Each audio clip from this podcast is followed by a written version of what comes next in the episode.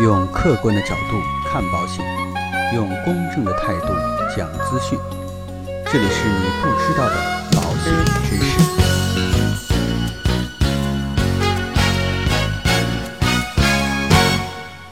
好，各位亲爱的朋友们，大家好。今天呢，跟大家来聊一聊保险当中的投保人，可能啊，并不是像大家想象的这么简单。那首先我们看一下啊，在法律概念当中的投保人。它的定义是什么？首先呢，投保人呢就是买保险的人，支付保费的人，这个呢是投保人的定义。那到底谁可以作为投保人呢？第一类投保人呢叫做自然人，就是有完全民事行为能力的成年人，能够读懂合同，有能力支付保费的这个自然人可以作为投保人。与之相对的啊，未成年人或者是呢有智力障碍、精神障碍、不能辨认自己行为的人。是不能作为投保人的。第二类可以作为投保人的呢，是法人。这个法人呢，是指企业或者单位等等。比如说呢，A 公司给员工买了团体意外险，那 A 公司呢就是投保人。那投保人可以给谁来买保险呢？是不是我想给谁买保险都可以呢？这个理解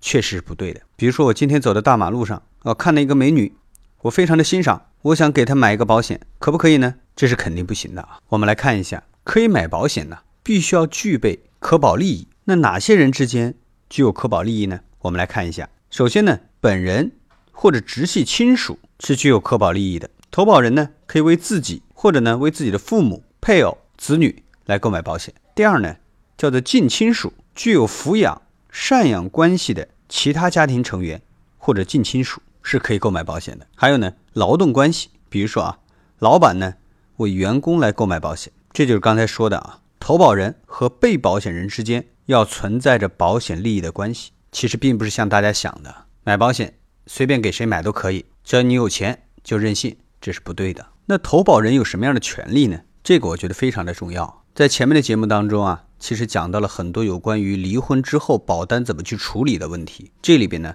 就讲到了有关于投保人的具体的权利。投保人权利是非常大的。我们来看一下，第一个呢。投保人具有变更合同内容的权利，比如说呢，增加附加险、减少保额、变更缴费账户等等，可以把保单的相关的内容来进行更改。第二呢，指定或者变更受益人，比如说一开始买保险的时候，这个保险身故受益人是谁谁谁，那我现在想把它变更过来，变更成指定的受益人，这是可以的。第三呢，投保人他具有保单贷款的权益，具有现金价值的保单呢，投保人。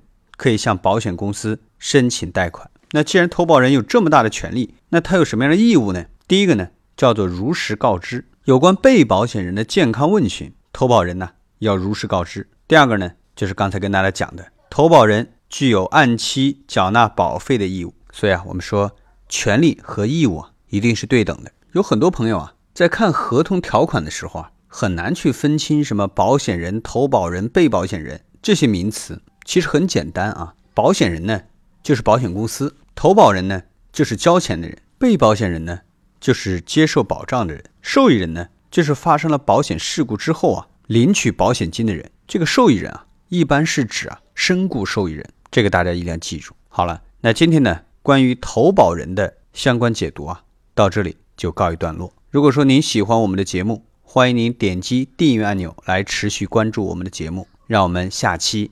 再见。